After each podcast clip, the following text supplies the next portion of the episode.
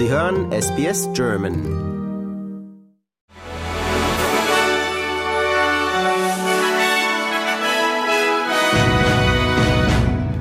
Frankreichs Präsident Macron hat in einem Telefonat mit dem israelischen Ministerpräsidenten Netanyahu zum Schutz von Zivilisten im Gazastreifen ermahnt. Macron habe an die absolute Notwendigkeit erinnert, zwischen Terroristen und der Bevölkerung zu unterscheiden, teilte der Élysée-Palast in Paris im Anschluss an das Gespräch mit. Es habe, so offizielle französische Stellen, zu viele zivile Verluste im Zusammenhang mit den laufenden militärischen Operationen im Gazastreifen gegeben. Macron habe in seinem Telefonat zudem auf die Notwendigkeit hingewiesen, eine sofortige Feuerpause einzurichten, die zu einem Waffenstillstand führen sollte. Die umstrittene Chefin von Optus hat nicht unerwartet ihren Posten an der Spitze des Telekommunikationsunternehmens geräumt. Obwohl sich Frau Kelly Bayer-Rosmarin vor einem parlamentarischen Untersuchungsausschuss am Freitag noch gegen einen solchen Schritt sträubte, warf sie heute das Handtuch. Erst kürzlich hatten Millionen von Optus-Kunden keine Telefon- und Internetverbindung benutzen können, weil die Technik des Konzerns aus bisher nicht völlig geklärten Gründen stundenlang ihren Dienst versagte. Ärger gab es bei der Optus-Kundschaft auch über die weiterhin als unzureichend angesehenen Schadenersatzleistungen des Konzerns nach der vielbeachteten Panne. Die ehemalige First Lady der USA, Roslyn Carter, ist tot. Die 96 Jahre alte Ehefrau des früheren Präsidenten Jimmy Carter sei in ihrem Heimatort Plains im US-Bundesstaat Georgia friedlich im Kreise der Familie gestorben, teilte eine von den Carters gegründete Stiftung mit.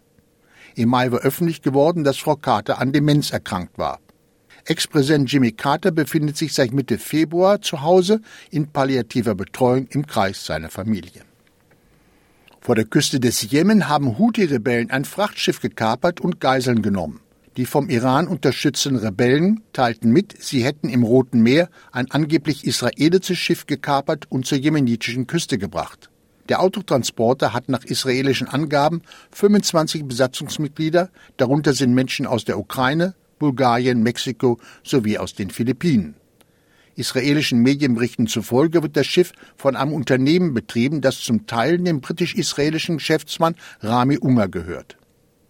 Der Rechtspopulist und Oppositionspolitiker Javier Milei hat die Präsidentenwahl in Argentinien gewonnen. Der selbsternannte Anarchokapitalist Millet plant für sein Land eine radikale Kehrtwende. Er will den US-Dollar als gesetzliches Zahlungsmittel einführen, die Zentralbank sowie viele Ministerien abschaffen und die Sozialausgaben kürzen.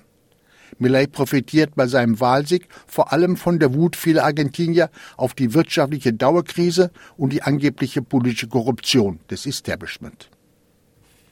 Prime Minister Anthony Albanese steht in der Kritik, weil er Einzelheiten eines Angriffs der chinesischen Marine auf australisches Personal angeblich erst nach seinem Treffen mit Präsident Xi Jinping auf dem APEC-Gipfel preisgegeben hat. Ihm zur Seite springt der ehemalige Regierungschef und derzeitige US-Botschafter Kevin Rudd, der das Vorgehen von Albanese gegen die Kritik der Opposition verteidigt. Rudd betont, Verteidigungsminister Richard Marles habe rechtzeitig den chinesischen Behörden gegenüber die Besorgnisse Australiens absolut deutlich gemacht.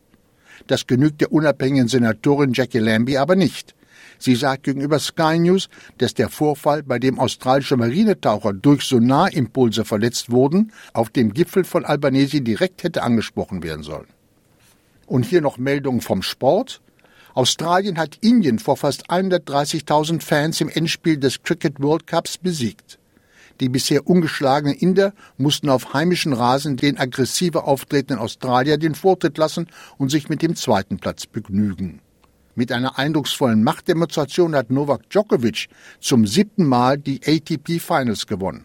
Der 36-jährige Serbe setzte sich in Turin im Endspiel gegen den Südtiroler Yannick Sinner klar mit 6 zu 3 und 6 zu 3 durch. Und das waren die Meldungen des Tages an diesem Montag, den 20. November.